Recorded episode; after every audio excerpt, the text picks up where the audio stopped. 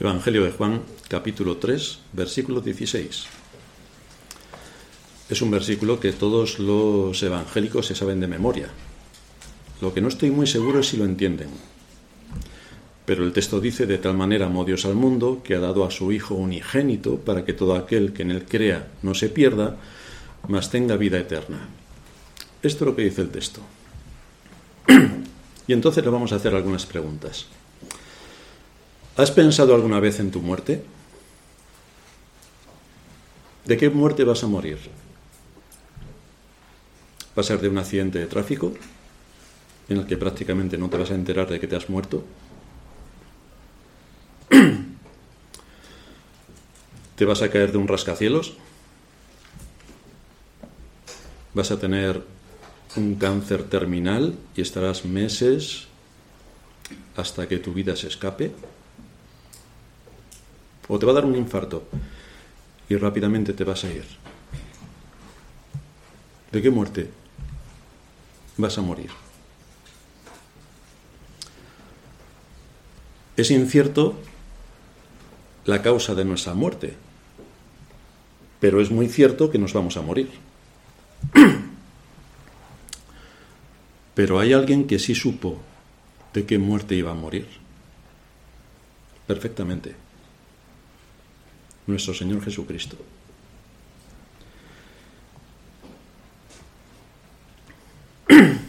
Nuestro Señor dejó su trono de gloria, un trono desde el que creó los cielos y la tierra.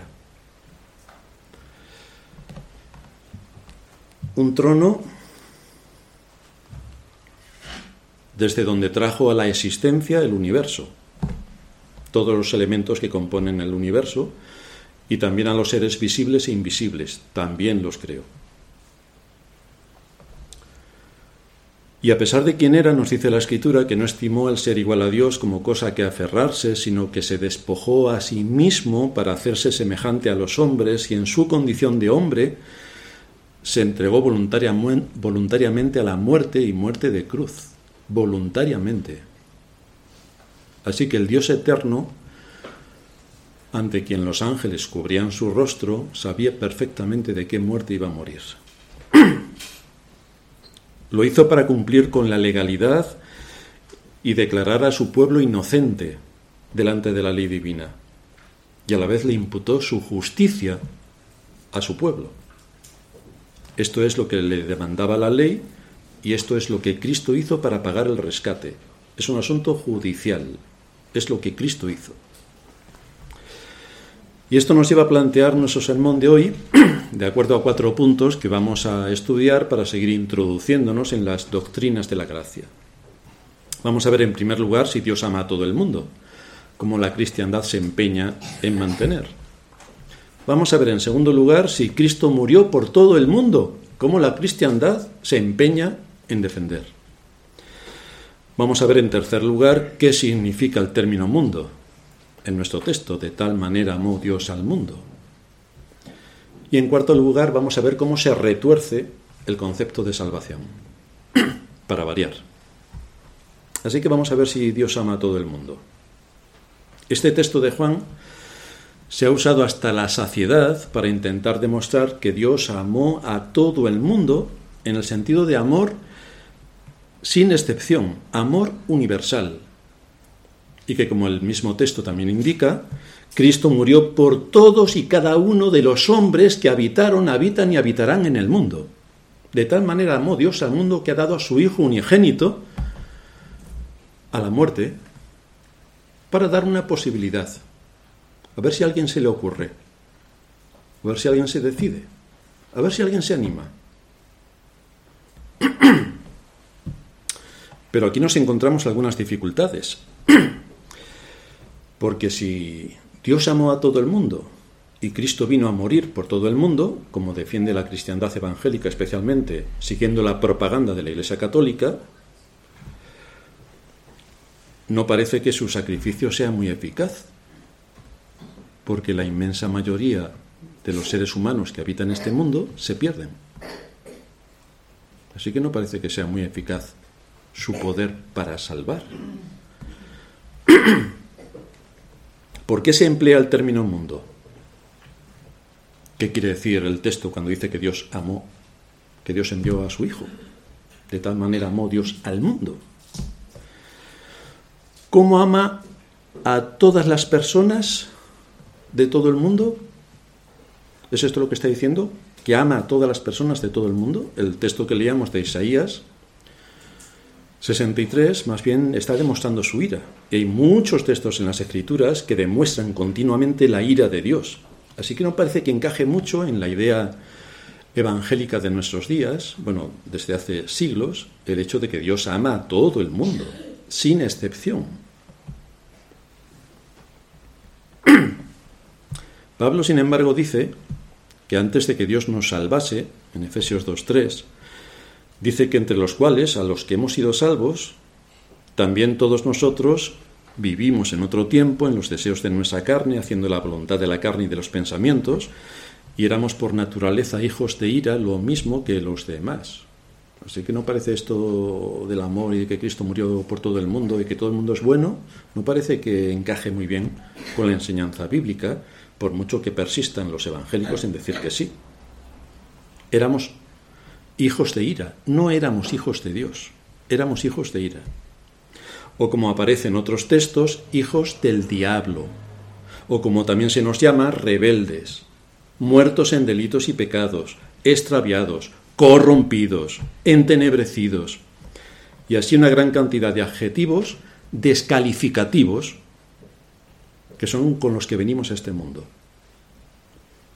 Lo que Juan nos dice es que el amor de Dios va más allá de las fronteras físicas de Israel.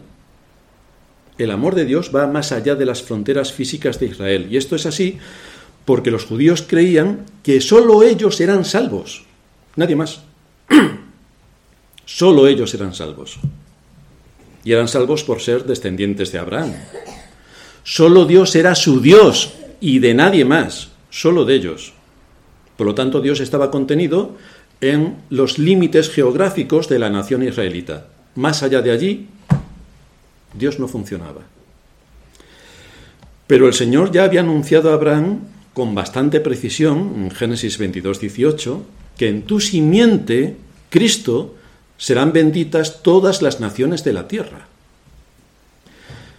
Pero aunque esto lo tenían los judíos, porque está en Génesis, y Génesis es uno de los libros de los cinco libros del Pentateuco, y por supuesto que lo sabían los judíos más que de sobra, no querían entender lo que el texto realmente estaba enseñando. Es como hoy la cristiandad que no quiere entender absolutamente nada de las doctrinas de la gracia, por mucho que la escritura se empeña en enseñarlo, pero lo rechazan completamente.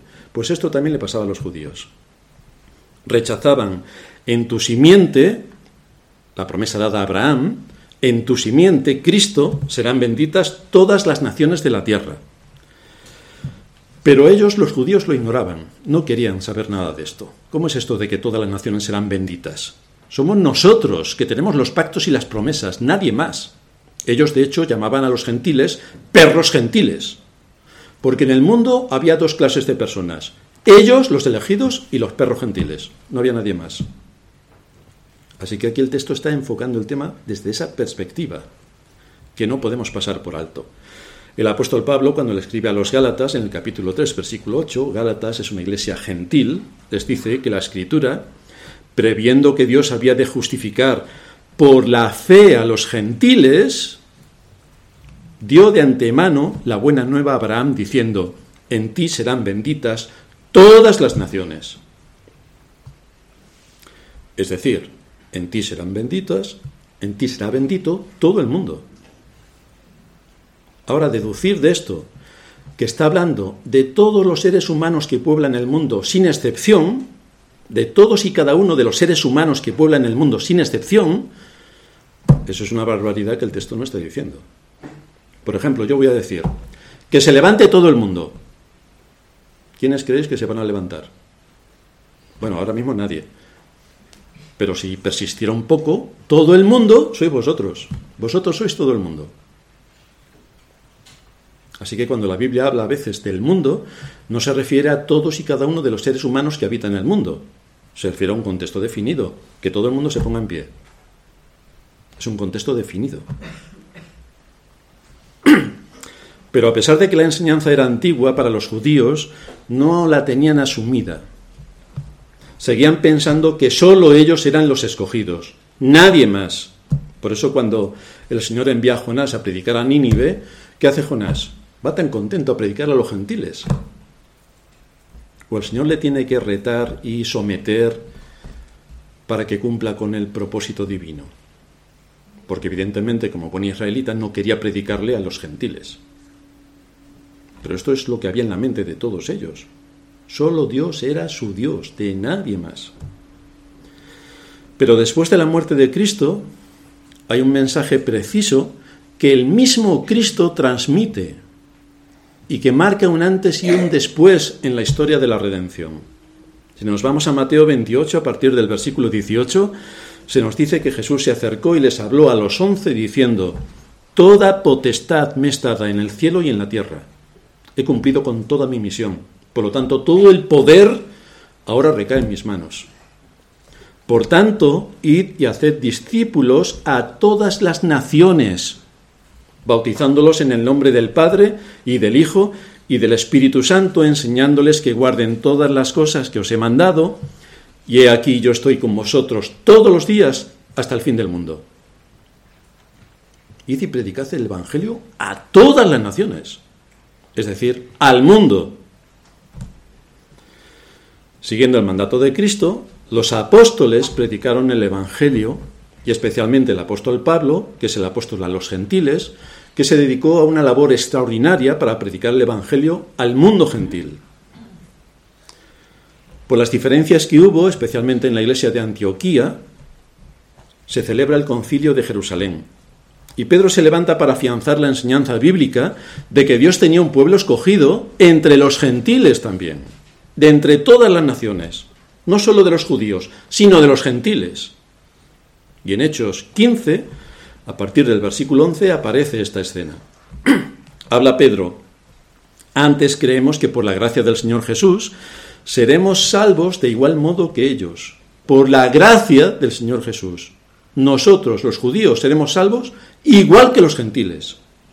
No hay dos pueblos, como pretendían los judíos y como pretenden los evangélicos que buscan todos ellos en sus ascendientes a ver si hay algún judío para decir yo también soy judío. No eres judío, eres otra cosa, que empieza por N y termina por O, un necio. Cuando Pedro dice esto, el texto sigue diciendo que entonces toda la multitud cayó y oyeron a Bernabé y a Pablo que contaban cuán grandes señales y maravillas había hecho Dios por medio de ellos entre los gentiles. Y cuando ellos callaron, Jacobo, Santiago, respondió diciendo, varones hermanos, oídme, el hermano del Señor. Simón ha contado cómo Dios visitó por primera vez a los gentiles para tomar de ellos pueblo para su nombre. Y con esto concuerdan las palabras de los profetas, como está escrito, es lo que dicen las escrituras. Vamos a las escrituras, a ver qué nos dicen las escrituras sobre los gentiles. Y empieza a citar las escrituras. Después de esto, volveré y reedificaré el tabernáculo de David que está caído y repararé sus ruinas y lo volveré a levantar para que el resto de los hombres busque al Señor y todos los gentiles sobre los cuales es invocado mi nombre. Dice el Señor que hace conocer todo esto desde tiempos antiguos. Así que, evidentemente, los profetas también recogen que los gentiles serían beneficiarios de la promesa dada a Abraham, a quien Dios llamó de la idolatría y lo hizo su Hijo. De manera que el mensaje del Evangelio tiene un alcance universal. Se debe predicar a todas las naciones. Pero la salvación es particular. Es particular. El mensaje no es únicamente para los judíos como ellos pensaban, es para personas de todo el mundo. Esta acepción de la palabra mundo es la que debemos tener en mente en nuestro texto.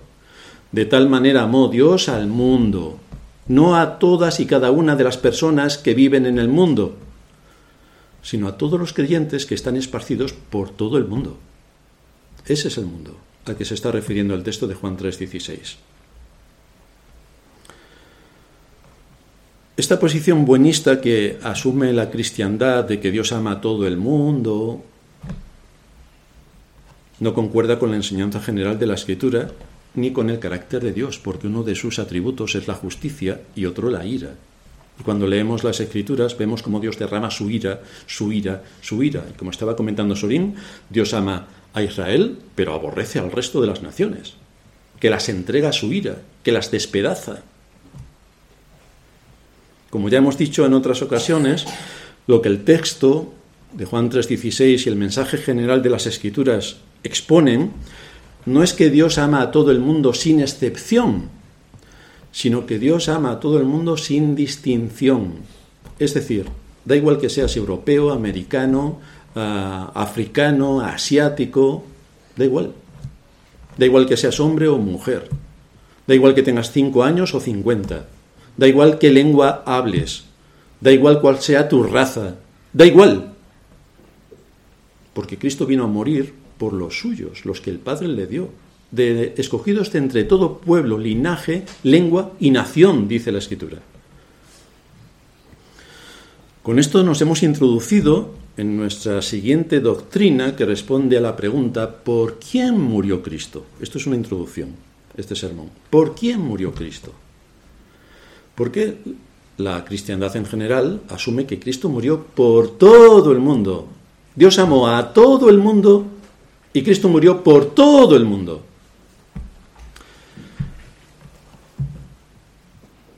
Pero vamos a ver si eso es lo que enseña la escritura.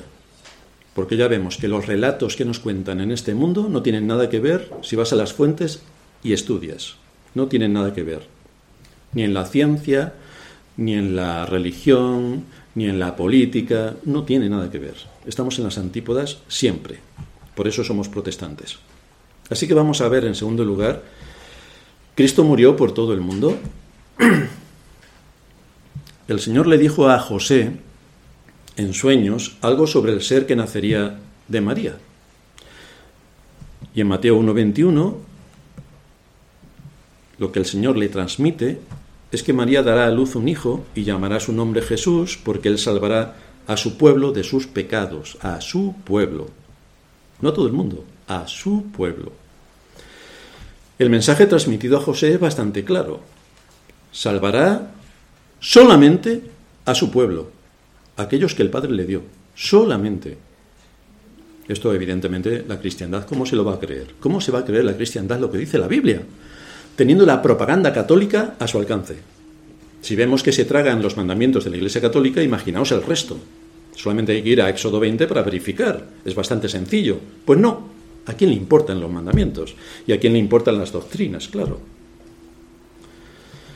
De manera que si nos posicionamos al lado del buenismo cristiano, y por supuesto siempre, acordaos, con la propaganda católica, que está bien asumida por los evangélicos, aunque ellos no lo sepan, lo que podemos hacer que diga el texto de Juan 3:16 es que Dios sí que ama a todos los hombres sin excepción, y que envió a Cristo a morir por todos los hombres, sin excepción.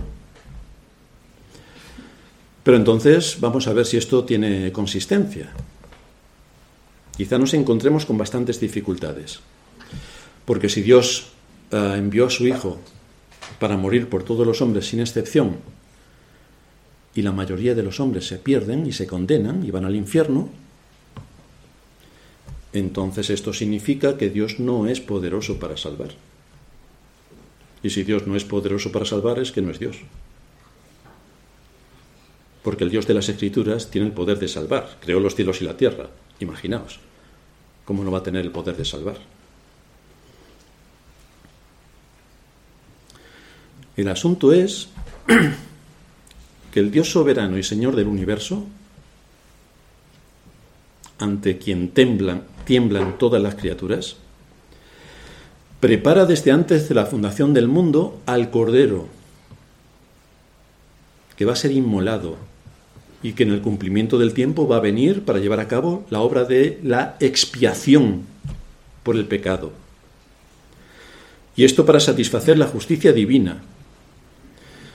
Pero este extraordinario y sublime sacrificio, que es cruel, y doloroso, se ofrece a este mundo por si a alguien se le ocurre acercarse a Dios a través de Cristo.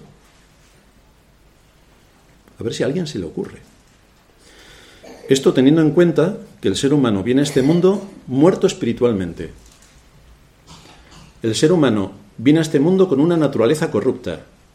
Y el ser humano viene a este mundo siendo esclavo de Satanás. Y todo esto no se tiene en cuenta sino que Dios lleva a cabo una obra extraordinaria al enviar a su Hijo y clavarlo en la cruz, sufriendo la ira de Dios y el tormento por los pecados de los pecadores. ¿Y qué pecador va a acercarse a Dios? ¿Quién ha creído a nuestro anuncio? Dice Isaías también. ¿Quién ha creído a nuestro anuncio? Claro que a pesar de todo esto, a la iglesia evangélica, ¿qué le importa? Tenemos el libre albedrío, que como todo el mundo sabe, es lo que nos distingue como seres humanos respecto a los monos. Es una de las distinciones que tenemos. Los monos no tienen libre albedrío, pero el ser humano sí. Gracias de nuevo a la propaganda romana. Esto es un término filosófico, no teológico. Pero ¿a quién le importa todo esto? Si al final lo que queremos es todo el mundo es bueno y vamos a pasarlo bien y la religión la adaptamos a nuestro gusto. Y muy lejos queda lo que Dios diga en su palabra. Así que Dios envía a su propio Hijo para que se sacrifique delante de la ley y reciba los tormentos de la ira de Dios, para ver si por casualidad a alguien se le ocurre acercarse. Por casualidad. ¿Y si no se acerca ninguno? Porque el asunto que luego veremos en otros sermones es que si Cristo muere por todos, ¿por qué no todos se salvan? Si ya ha muerto por todos, ya ha pagado el precio, ha pagado el precio que la ley le imputaba. Es decir, si tú eres culpable delante de Hacienda de que le debes 100.000 euros y llega alguien y paga los 100.000 euros, ¿a ti te va a reclamar algo Hacienda? Entonces, si Cristo murió por todos, ¿por qué la ley reclama su justicia y la mayoría se pierden si murió por todos? Es que le tienes que aceptar como tu Señor y tu Salvador, bla, bla, bla, bla, bla, bla.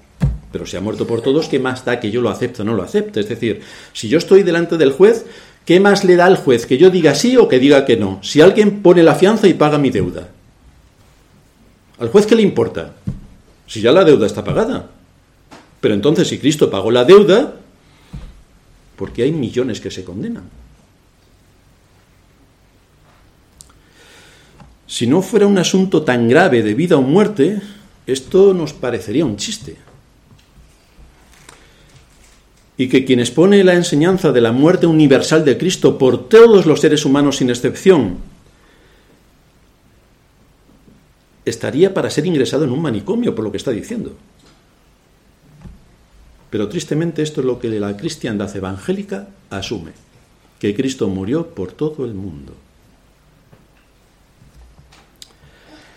Sin embargo, la escritura no afirma en ningún lugar que Dios vaya a salvar a todo el mundo. No lo dice en ningún lugar. Más bien nos dice que Dios es libre para tener misericordia de quien Él quiera tener misericordia. Y que no depende del que quiere ni del que corre, sino de quien Dios tiene misericordia. El amor de Dios, por tanto, que es luego el cumplimiento de la muerte de Cristo, es un acto de su propia voluntad, porque es Dios. Porque es Dios. El amor del que este versículo nos habla es un amor especial y soberano dirigido particularmente hacia los que Él ha elegido antes de la fundación del mundo.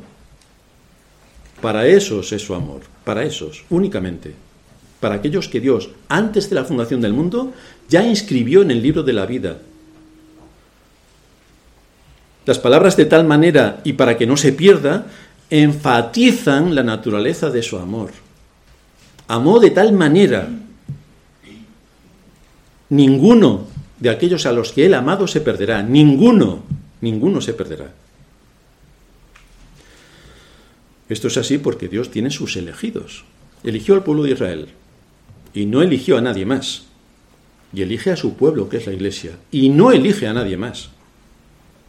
Unos elegidos que están repartidos por todas las naciones del mundo. Por eso dice, de tal manera amó Dios al mundo, está hablándole también en un contexto judío. No sois vosotros los únicos que tenéis la salvación. La salvación es para todo el mundo, pero no para todo el mundo entendiendo todas las personas sin excepción, sino para todas las personas sin distinción de su raza. No es solamente para vosotros que sois judíos, es para todo el mundo.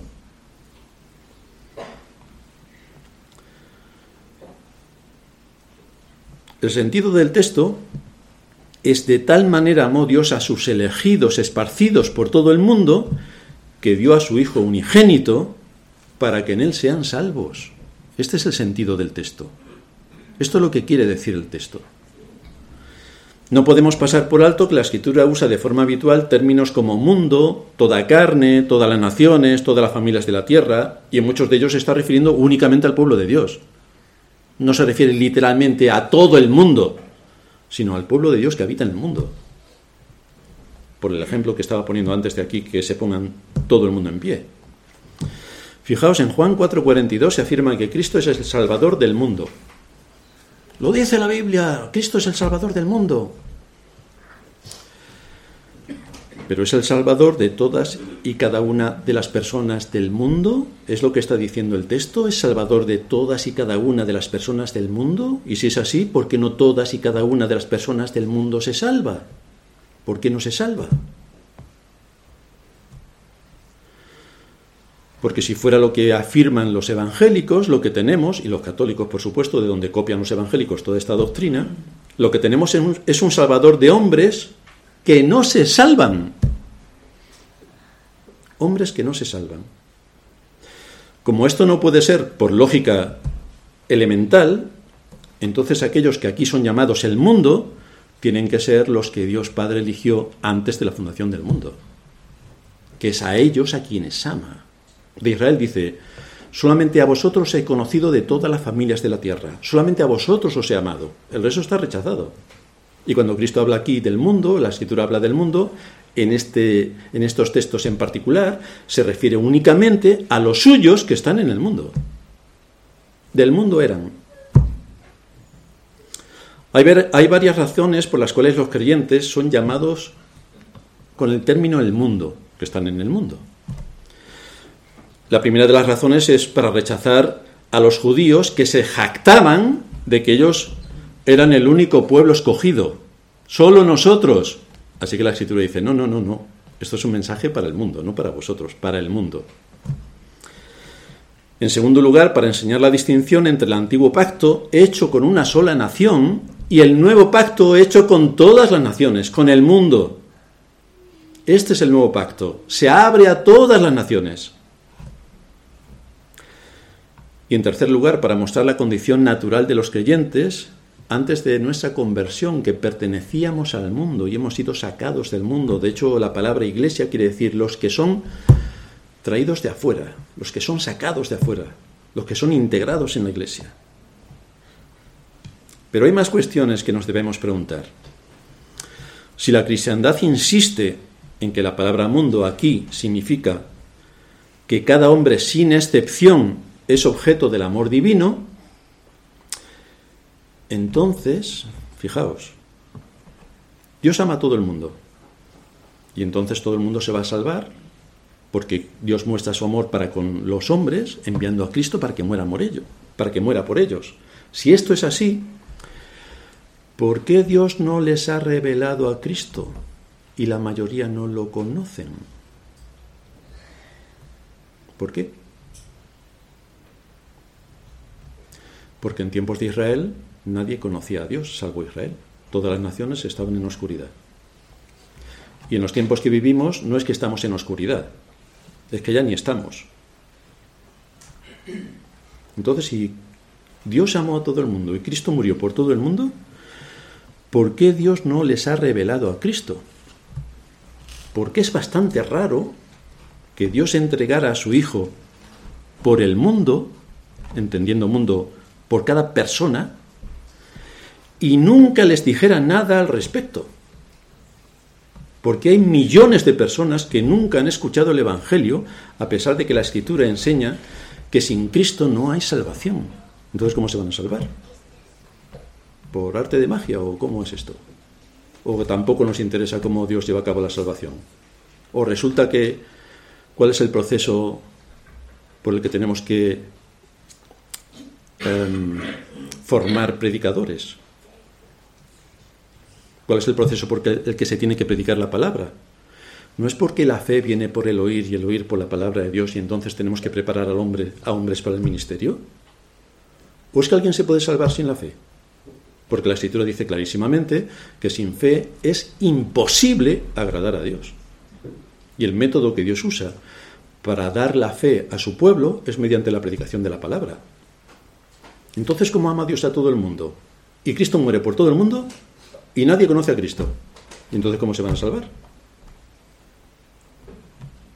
Claro que a quién le importa hacerse estas preguntas, sobre todo al mundo evangélico, bastante tienen con hacer el payaso en las iglesias y eh, cantar un poco eh, de forma estrafalaria, que por eso está lloviendo tanto estos días. ¿Cómo podemos decir que Dios ama a cada hombre cuando en su providencia este amor no ha sido dado a conocer a cada hombre por la predicación del Evangelio? No se les ha predicado el Evangelio. Hubo regiones cuando Pablo estaba predicando en las que el Espíritu Santo le dijo que no fuese a predicar aquellas regiones. Entonces ellos también se salvan porque Dios ama a todo el mundo. Es incongruente toda la doctrina arminiana de la iglesia evangélica. Es incongruente por completo, de arriba abajo.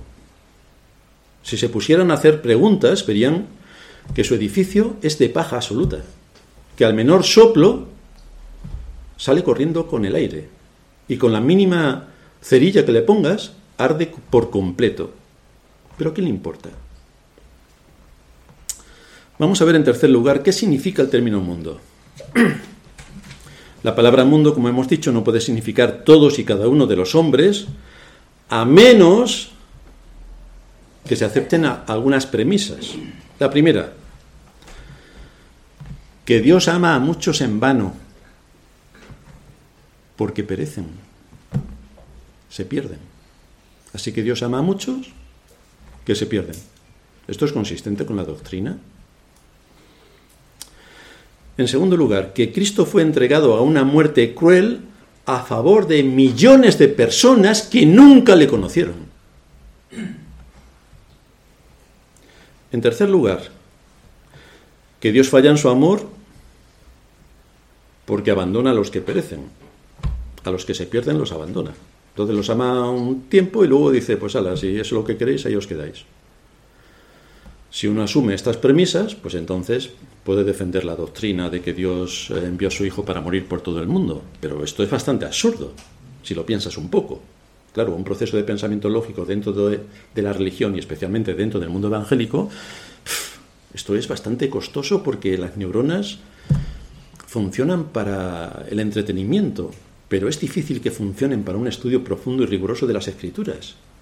Pero es que en esto estaban metidos nuestros antepasados en la fe continuamente, presentando batalla y generando argumentos.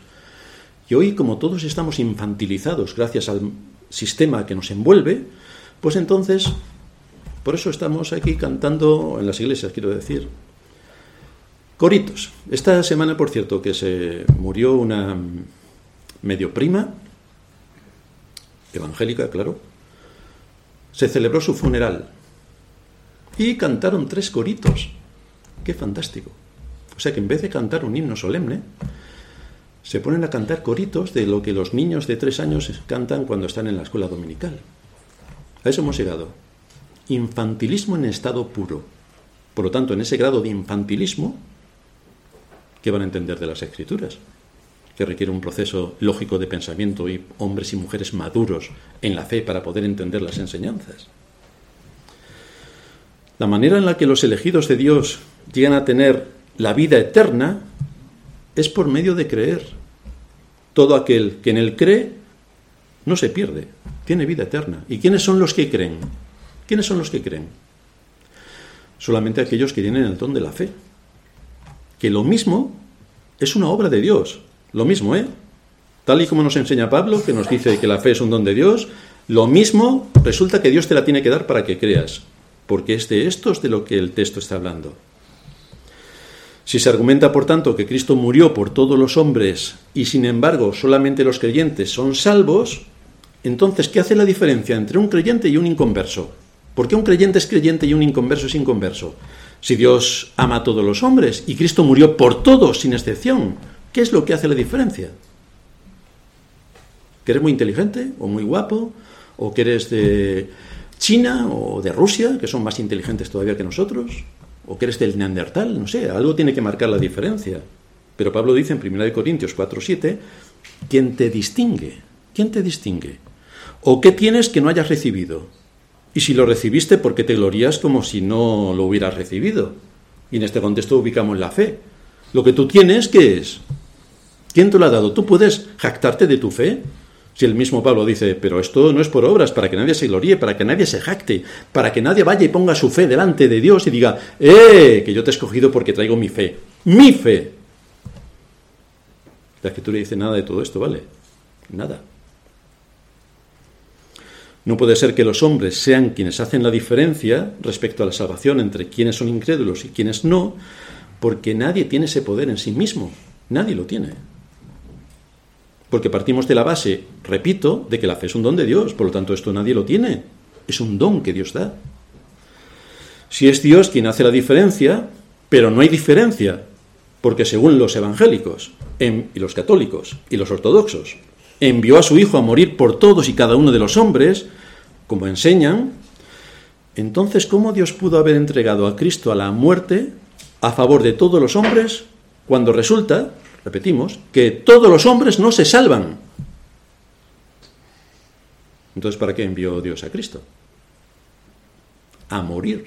El Dios eterno se encarna, se humaniza, se humilla, se somete, es clavado en la cruz, cae sobre él la ira de Dios para ver si a alguno se le ocurre escogerlo.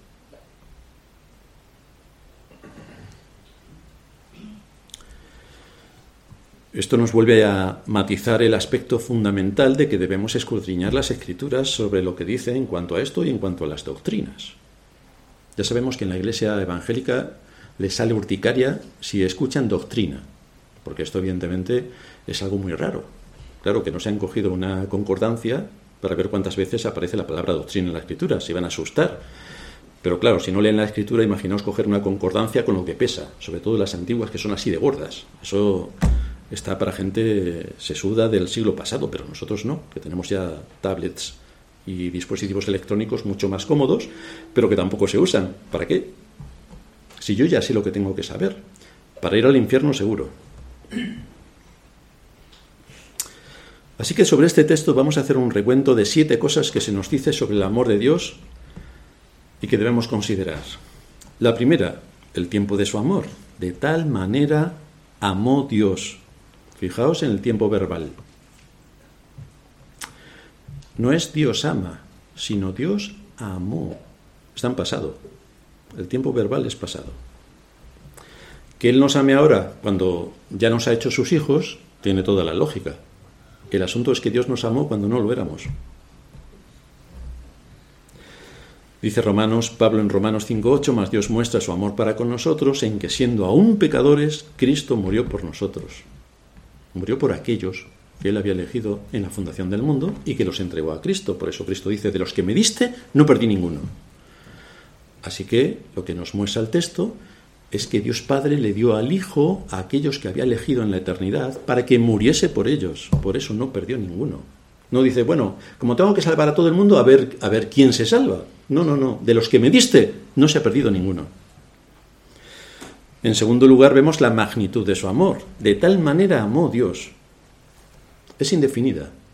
Por lo que abarca, de tal manera, es realmente increíble el amor que Dios mostró hacia su pueblo para enviar a su propio Hijo a morir por nosotros.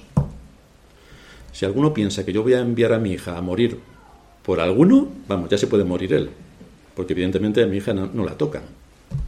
Pero Dios sí lo hizo. Y además por gente que no lo merecía, por pecadores. ¿Quién nos separará del amor de Cristo?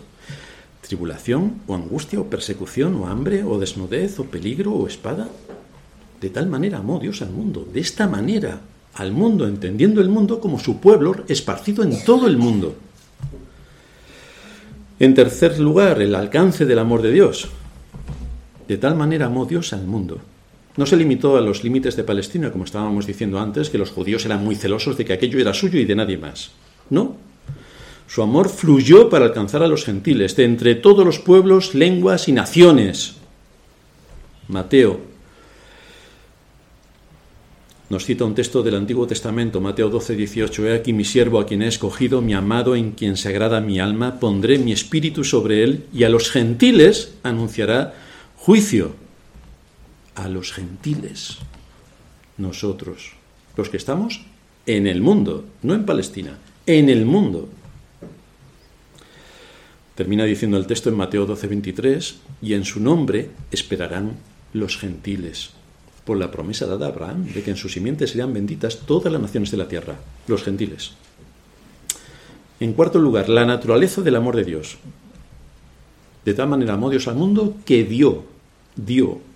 Este es el amor de Dios en acción, no solamente sentimiento. Yo te quiero mucho, ay, cuánto te quiero. Yo es que quiero a mi novia, esto dicen los novios, atención las novias. Es que quiero a mi novia tanto, bueno, a los maridos también nos pasa un poco, pero eso lo voy a omitir. Quiero a mi novia tanto, esta noche iré a verte te traeré, te traería la luna, las estrellas, el sol radiante, te traería todo. Esta noche, si no llueve, iré a verte. Vaya, te traeré la luna, las estrellas y luego un poco de lluvia ya asusta al pajarito. ¡Hala! Si te dice eso el novio, olvídate del novio, porque no veas tú la que te espera.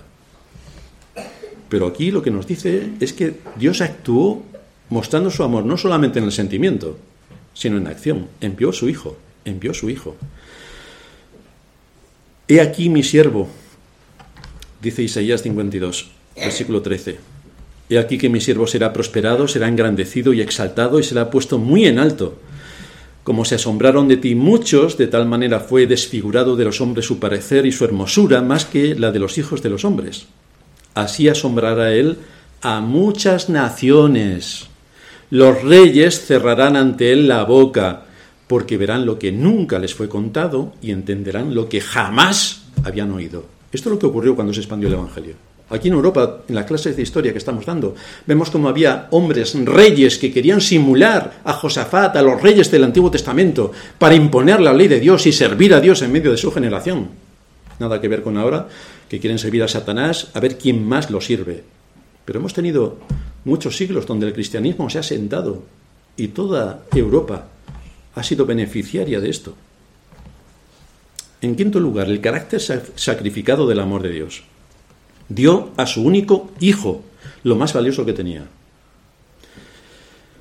Y por eso nos dice el apóstol Pablo en Romanos 8:32 que no escatimó ni a su propio hijo, sino que lo entregó por todos nosotros. No escatimó, no le perdonó nada, no se lo perdonó. Este es el amor de Dios. No le perdonó a su hijo nada. En sexto lugar, es para todo aquel que cree. Acordaos que muchos en el desierto murieron por las mordeduras de las serpientes hasta que el Señor le dijo que levantase un asta con una serpiente de bronce y todo aquel que mirara a la serpiente viviría. Pues esto es lo que aquí nos está enseñando también este texto. Dios que es rico en misericordia, dice Pablo en Efesios 2.4. Por su gran amor con que nos amó, aun estando nosotros muertos en pecados, nos dio vida juntamente con Cristo. Y juntamente con Él nos resucitó y nos hizo sentar en los lugares celestiales con Cristo. Este es el alcance. Y en séptimo lugar, los beneficios de ese amor de Dios para con los hombres, para con los creyentes, tienen vida eterna.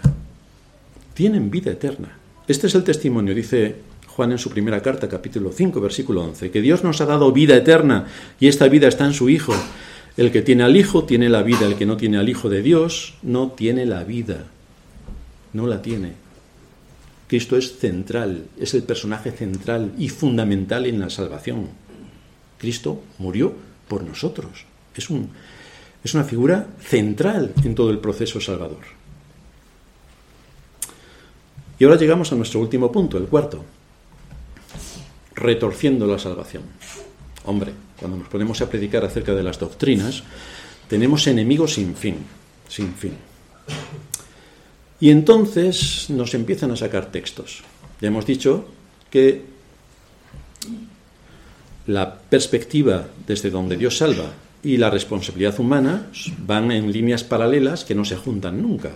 Estamos estudiando todo desde la perspectiva divina. Y otra cosa es la perspectiva humana.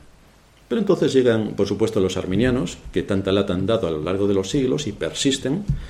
No les hace falta conocer, simplemente enredar. Y nos saca el texto de 1 de Timoteo 4:10.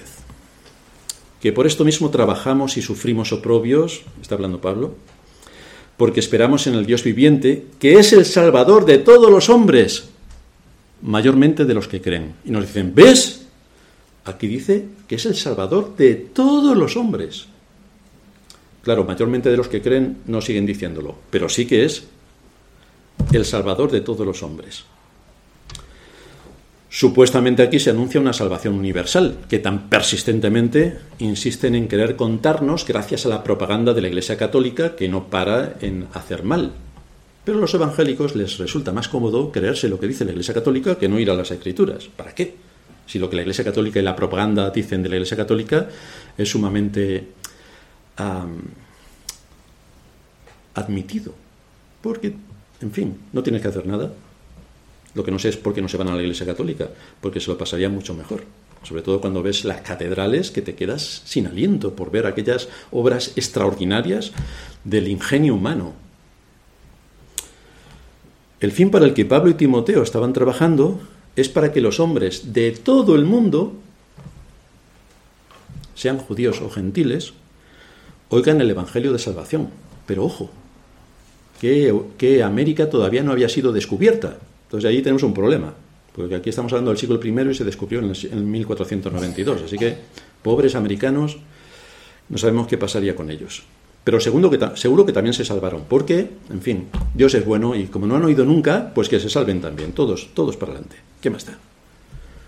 El asunto es que aquí Pablo y Timoteo y todo su equipo con Lucas también se esforzaron en el trabajo de llevar el Evangelio hasta los últimos confines del Imperio Romano. Ahora bien, el texto añade que a pesar de todo este trabajo que estaban haciendo los eh, misioneros, con Pablo a la cabeza como apóstol, que Cristo es el Salvador de todos los hombres, pero especialmente de los que creen. Así que esta frase ha dado lugar a una gran variedad de interpretaciones y bueno, la cristiandad, por supuesto, con la fantasía que le es propia, ya vemos cómo interpreta Apocalipsis tomando sus datos y referencias de la Iglesia Católica Romana, que es ya para morirse, pero a quién le importa también. Adelante, si al final somos todos católicos romanos. Sin embargo, si hacemos un estudio riguroso del término salvador que aparece aquí, de que Cristo es el salvador de todos los hombres, y lo conjugamos con la frase final, especialmente de los que creen, veremos que a esta palabra se le da una doble aplicación o una doble acepción. Claro, pero estudiar cuesta mucho. Así que mejor nos creemos lo que nos cuentan en vez de irnos a las fuentes e investigar. No, eso es un trabajo muy arduo que no queremos hacer. Dios es el salvador de todos los hombres, pero de algunos hombres Eres el Salvador en un, en un sentido mucho más profundo que los demás. Vamos a ver algunas cosas. Tenemos bastante dificultades cuando leemos el texto sin más y no le damos un poco de vuelta y buscar qué es lo que está diciendo. Y aquí tenemos que tener en cuenta que el apóstol Pablo, igual que el resto de los escritores del Nuevo Testamento, se basan para explicarnos el antiguo Así que lo que ellos nos explican viene del antiguo. Cuando ellos hablan de las escrituras, hablan del antiguo. A la iglesia evangélica de hoy no le importa el antiguo. Pero es que todo el Nuevo Testamento nos habla del antiguo. Lo mismo habría que revisar esto y no ser marcionitas, herejes. Pero eso tampoco nos importa. Si nos vamos a la versión de la Septuaginta del Antiguo Testamento, encontraremos que la palabra soter, que se usa aquí y que se traduce como Salvador, a veces se emplea en un sentido distinto al que nosotros la usamos, para decir Salvador como tal, Salvador del rescate y llevarnos a la eternidad. No se usa siempre bajo este prisma. Por ejemplo, cuando el juez Otoniel se le llama Soter o Salvador o Libertador, porque salvó a los hijos de Israel de las manos de Cusán, rey de Mesopotamia, utiliza este término. Pero este hombre no les estaba dando la salvación eterna, simplemente les estaba liberando. Dice jueces 3.9. Entonces clamaron los hijos de Israel a Jehová, y Jehová levantó un libertador a los hijos de Israel y los libró. Esto es Otoniel, hijo de Cenaz, hermano menor de Caleb. Este libertador, esta palabra que se usa allí para libertador, es la misma que nuestro texto, Salvador. En un sentido, todos los jueces de Israel fueron salvadores, todos. Nehemías 9:27. Y según tu gran misericordia les enviaste libertadores para que los salvasen de mano de sus enemigos. Salvadores. No es extraño que también el Señor se ha llamado, Dios Padre se ha llamado libertador o salvador, porque Él fue quien en repetidas ocasiones salvó a su pueblo, de Egipto, por ejemplo. Hizo grandezas en Egipto, nos dice el Salmo 106. Cosas formidables sobre el mar rojo, siendo el Dios de su salvación. Pero no se está refiriendo a la salvación eterna. Se está refiriendo a la salvación de mano de los egipcios. Habiendo salvado a Israel de la opresión del faraón, Dios fue el salvador de toda la multitud que salió de la tierra de Egipto. Pero todos ellos fueron salvos eternamente. Pero el texto dice que fue el Salvador.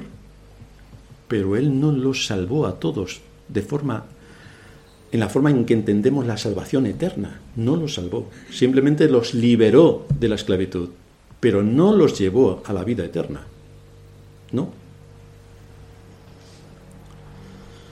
Isaías 68, perdón, 63, el texto que leíamos. Ciertamente mi pueblo son hijos que no mienten y fue su salvador. Dios Padre fue el salvador de todos los israelitas para liberarles. Pero ¿fue el salvador de todos los israelitas para darles vida eterna? Evidentemente no, porque la mayor, mayor parte de la nación era blasfema y apóstata. Y ya vimos cómo las diez tribus de Israel, las del norte, se perdieron por completo, y las tribus del sur, vamos, están, están que se van. Así que no debemos pasar por alto que en el Antiguo Testamento Dios, a Dios se le designa también con este vocablo, soter, salvador, no solamente de los que entran en su reino eterno, sino también de los que son librados de los desastres temporales. El Antiguo Testamento enseña que Dios es bondadoso, que utiliza su providencia de forma bondadosa y que esto se extiende, su bondad se extiende a todos los hombres, a todos. Dice el Salmo 36, versículo 6, Tu justicia es como los montes de Dios, tu justicia, tus juicios, abismo grande. Oh Jehová, al hombre y al animal y al animal conservas. Y esto es genérico. Al hombre y al animal conservas.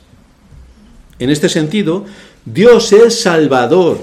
En ese sentido, proporciona a sus criaturas alimentos, las mantiene con vida, está interesado en toda su creación, libra a sus criaturas de males, de enfermedades, de hambrunas, de guerras, de pobrezas, de peligros, aunque también en su juicio y en su ira los atrae.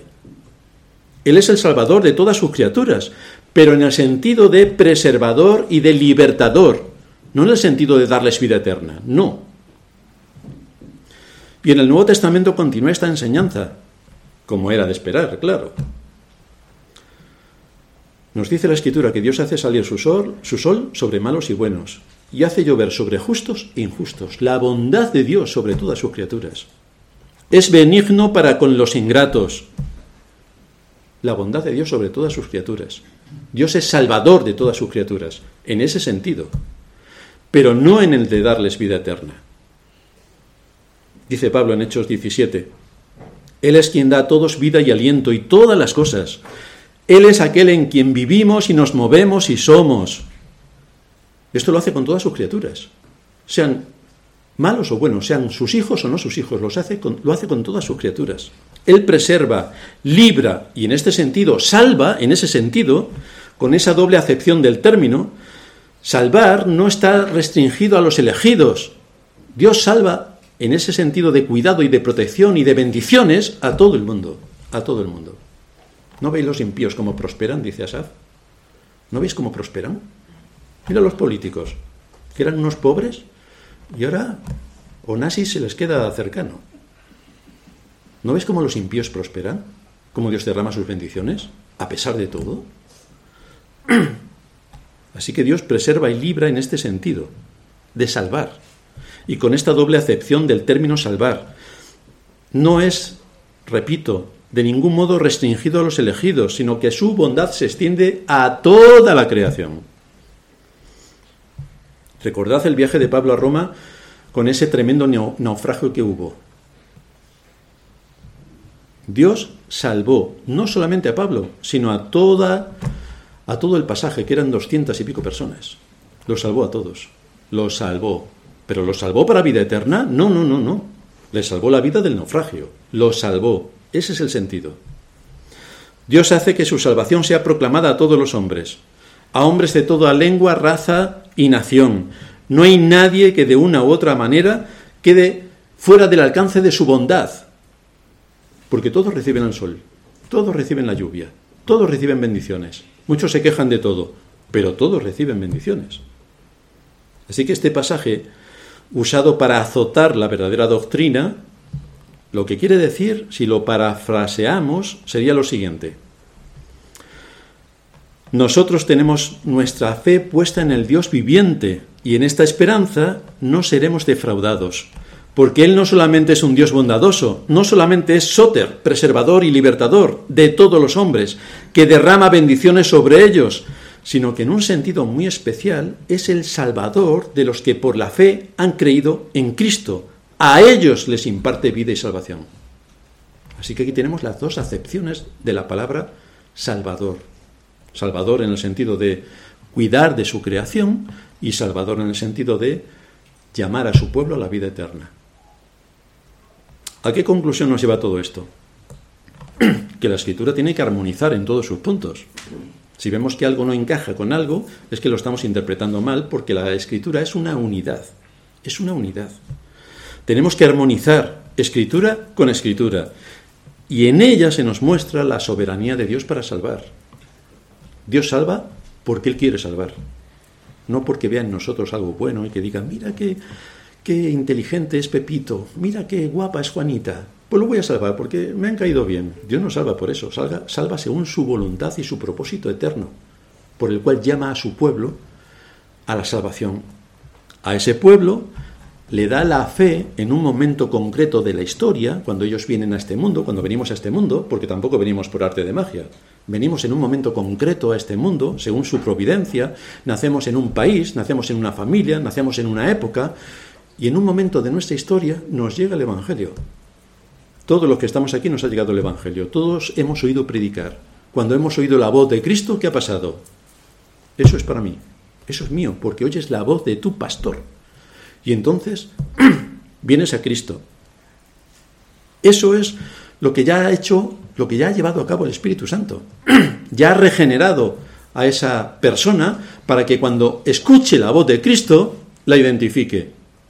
Porque ya el Espíritu Santo se ha movido dentro para que pueda escuchar la voz de su pastor. Y esto corresponde a lo que Dios Padre llamó en la eternidad, que fueron entregados a Cristo y por quienes el Espíritu Santo llevó a cabo la obra de regeneración, para que la Trinidad trabajando en conjunto lleven a buen puerto la salvación del pueblo de Dios. Ninguno de ellos se perderá, ninguno. La salvación no se pierde, está segura en Cristo, segurísima, porque es Cristo quien ha pagado absolutamente todo lo que delante de la ley nos eh, demandaba. Por lo tanto, no hay ninguna condenación para los que están en Cristo Jesús. Sobre esto seguiremos introduciéndonos en siguientes sermones para ver el alcance de la muerte de Cristo y por quienes explícitamente murió Cristo basándonos en otros textos que también hay en las Escrituras. Vamos a terminar en oración. Padre nuestro que estás en los cielos, gracias te damos por mostrarnos una vez más el gran amor que tuviste hacia tu pueblo para que, siendo hijos de ira lo mismo que los demás, estando entregados a todo lo que el resto del mundo está, en tu misericordia y en tu gracia antes de la fundación del mundo, nos llamaste y nos salvaste. A pesar de nuestras caídas, de nuestros fracasos, de todo lo que nosotros corrompemos en nuestro andar, tuviste misericordia de nosotros para llamarnos a la salvación. Así que te damos gracias por esta obra de misericordia y de gracia que derramaste sobre tu pueblo. Es en el nombre de nuestro Señor Jesucristo que te damos las gracias. Amén. Amén.